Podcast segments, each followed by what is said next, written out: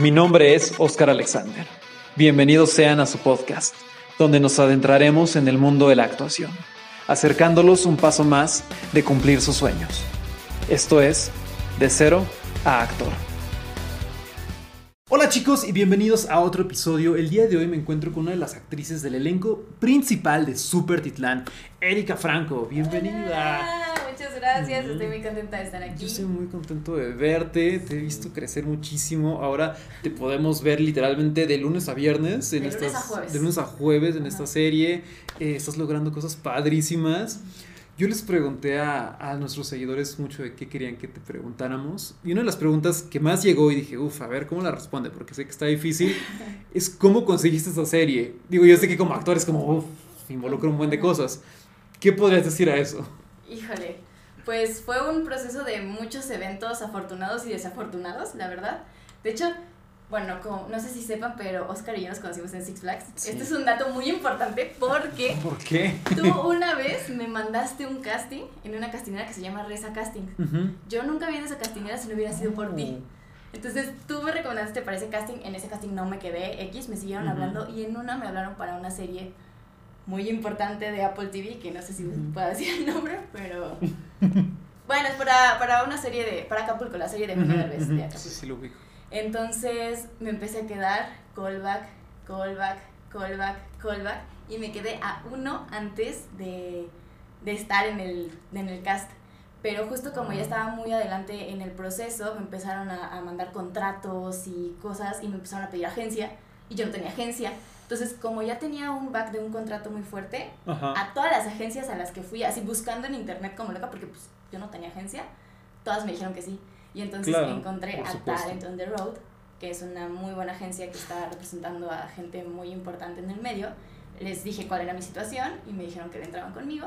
Entonces pues ya hicimos el proceso juntos y al final no me quedé en esa serie, pero ellos me dijeron que querían trabajar conmigo y Qué entonces padre. me empezó a representar Talent on the Road.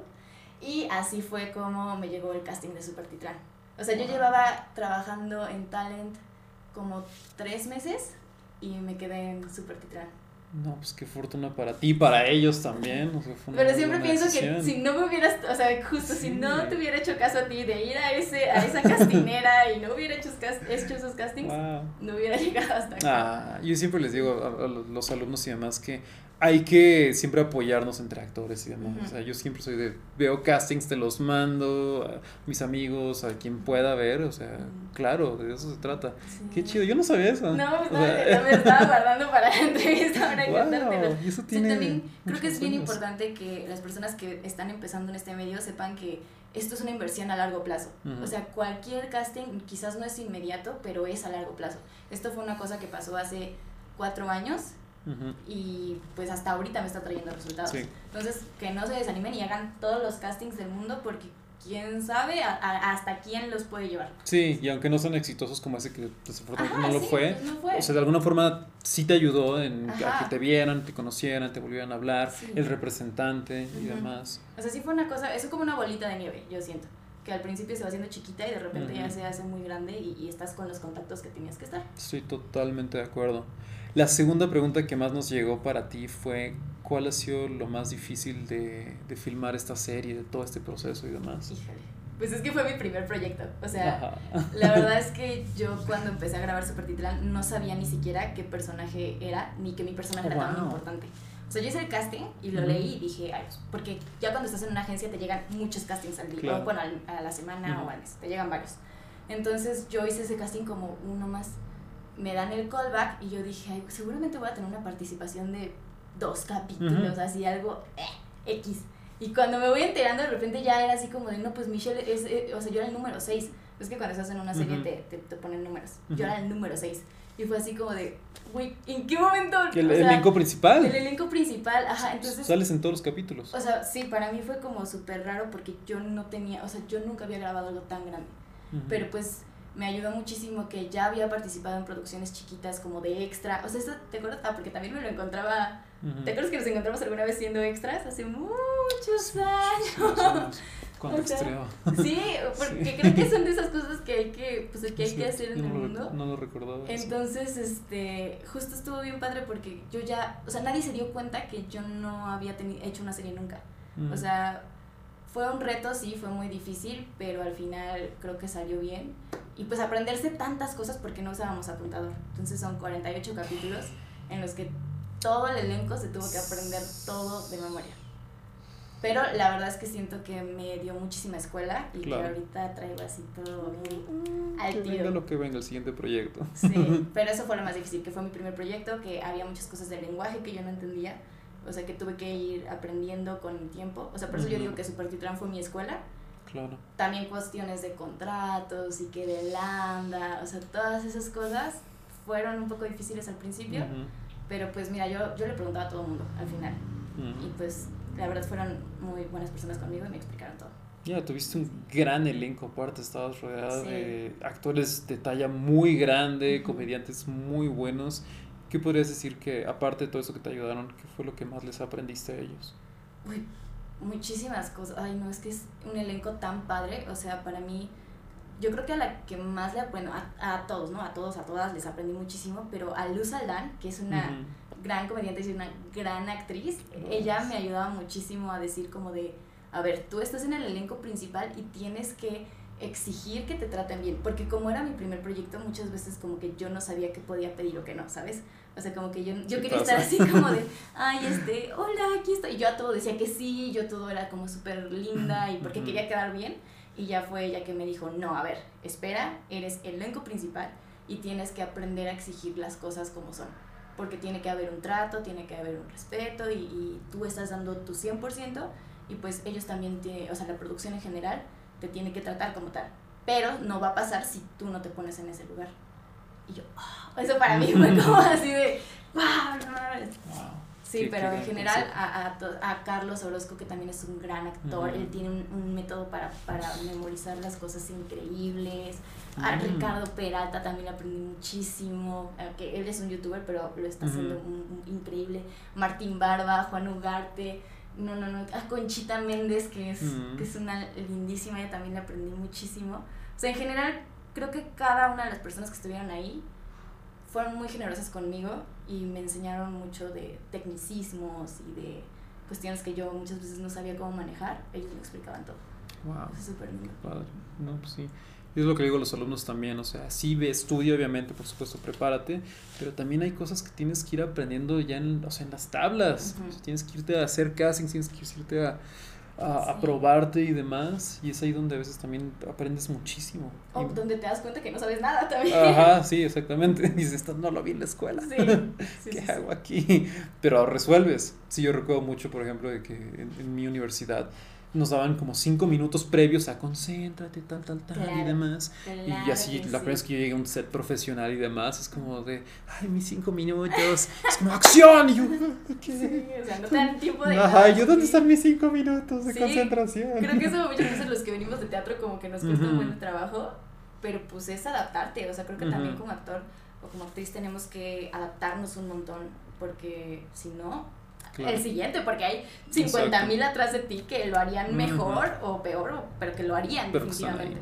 Entonces sí. Y ahí es adaptarte a ese ritmo, creo que de repente es como, ay, no me puedo aprender tales diálogos y tienes que hacerlo, o sea, tienes, que, hacer un buen de diálogos, un buen de cosas eh, y demás, pero sí, sí se puede.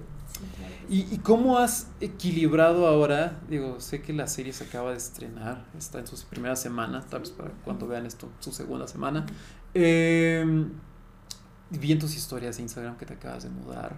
Eso está muy padre. ¿Cómo ha sido el equilibrio de tu vida ahorita que se estrena? Supongo que todo el mundo te está viendo, felicitando, te estás mudando de casa.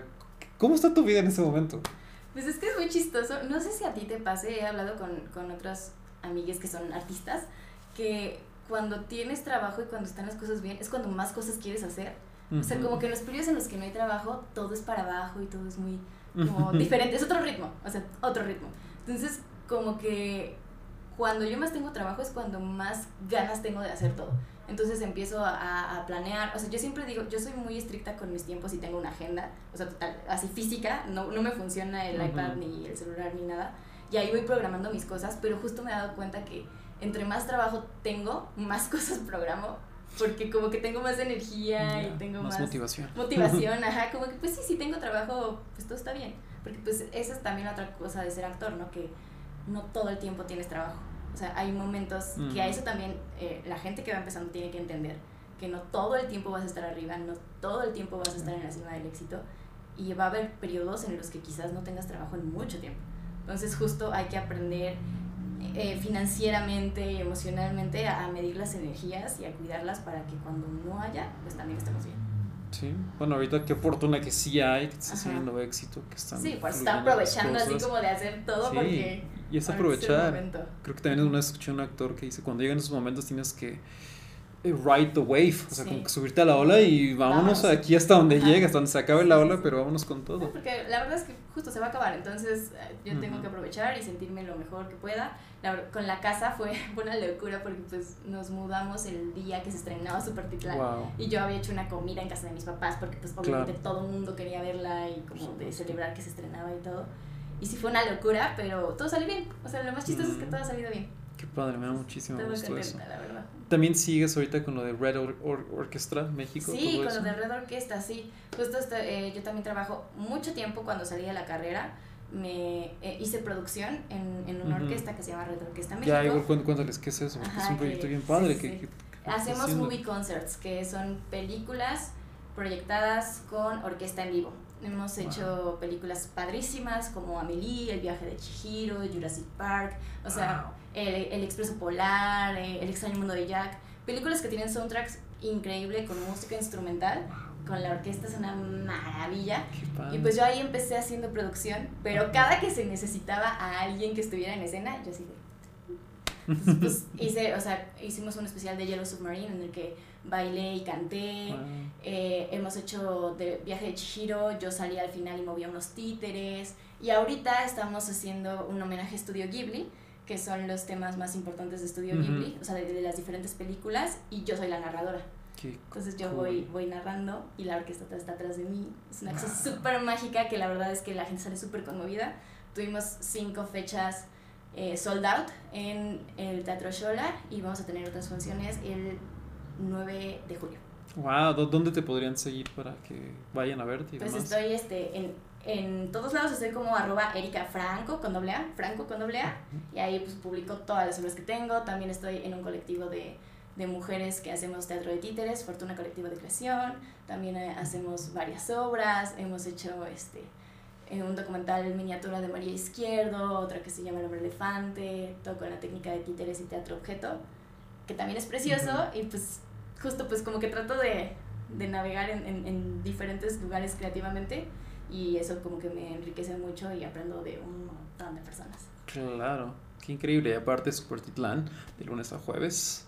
Ocho, y, media, por Azteca 7. Y si no tienen tele abierta, porque nadie ya tiene tele abierta, también la pueden ver en la página de Azteca 7. Ahí están todos los capítulos. Si no lo llegan a las ocho y media, ahí se igualan todos los capítulos sin comerciales. Y pues sí, por favor veanla. Es algo diferente. O sea, realmente es una comedia a la que no estamos tan acostumbrados en México. Está basada en una sitcom estadounidense que se llama Superstore, mm. pero tiene unas cosas ahí mexicanas. Digo, muchas veces la gente como que dice, ah, ¿por qué es un refrito? Pero pues está bien padre, o sea, hay que darle una oportunidad, es algo diferente. Sí, totalmente diferente, yo también lo estoy viendo, me está gustando, está padre. Ah. pues bueno, ya saben dónde encontrar a Erika, chicos. Y como última pregunta, ¿qué consejo les podrías dar a todos esos chicos y chicas que nos escuchan, que tienen el mismo sueño de tal vez algún día verse en la tele, así como tú estás, o en el teatro o demás? Pues que trabajen un montón, o sea, de verdad es muchísimo trabajo, o sea, yo creo que a ti te lo han de haber dicho, esta es una carrera de resistencia, o sea, muchas veces no llega el mejor, o sea, llega el que más aguanta. Y esto es un factor de muchísimas cosas, pero creo que siempre hay que ser impecables con nuestro trabajo para que eso hable bien de nosotros. O sea, yo creo que si te esfuerzas muchísimo, se va corriendo la voz y justo nunca sabes a qué contacto le puede llegar ese rumor. Entonces, sean súper impecables con su trabajo, no importa el trabajo, el proyecto que vaya a hacer, desde la cosa más chiquita, yo siempre he dicho, o sea, es lo mismo presentarte en el patio de una escuela primaria, donde sea, a presentarte en el teatro más chido de la ciudad o en el foro más importante. Entonces, la misma dedicación y la misma rectitud que tenemos que tener hacia nuestro trabajo y eso yo creo que eventualmente te va a traer cosas buenas. Es un gran consejo. Erika, muchas gracias por estar aquí. Ah, Te deseo todo el gracias. éxito del mundo para ti. Ah, yo también te deseo todo el éxito y esto espero que le llegue a muchas personas. Lo que haces es increíble. Ujú. O sea, qué chido que haya mucha gente que tenga la oportunidad de empezar. Hace rato hablábamos que nos hubiera gustado tener esta oportunidad. Entonces, de verdad, aprovechenlo porque estas cosas que les está dando Oscar, no a todos nos los dicen. Ah, Eso es súper importante. muchas gracias, Erika.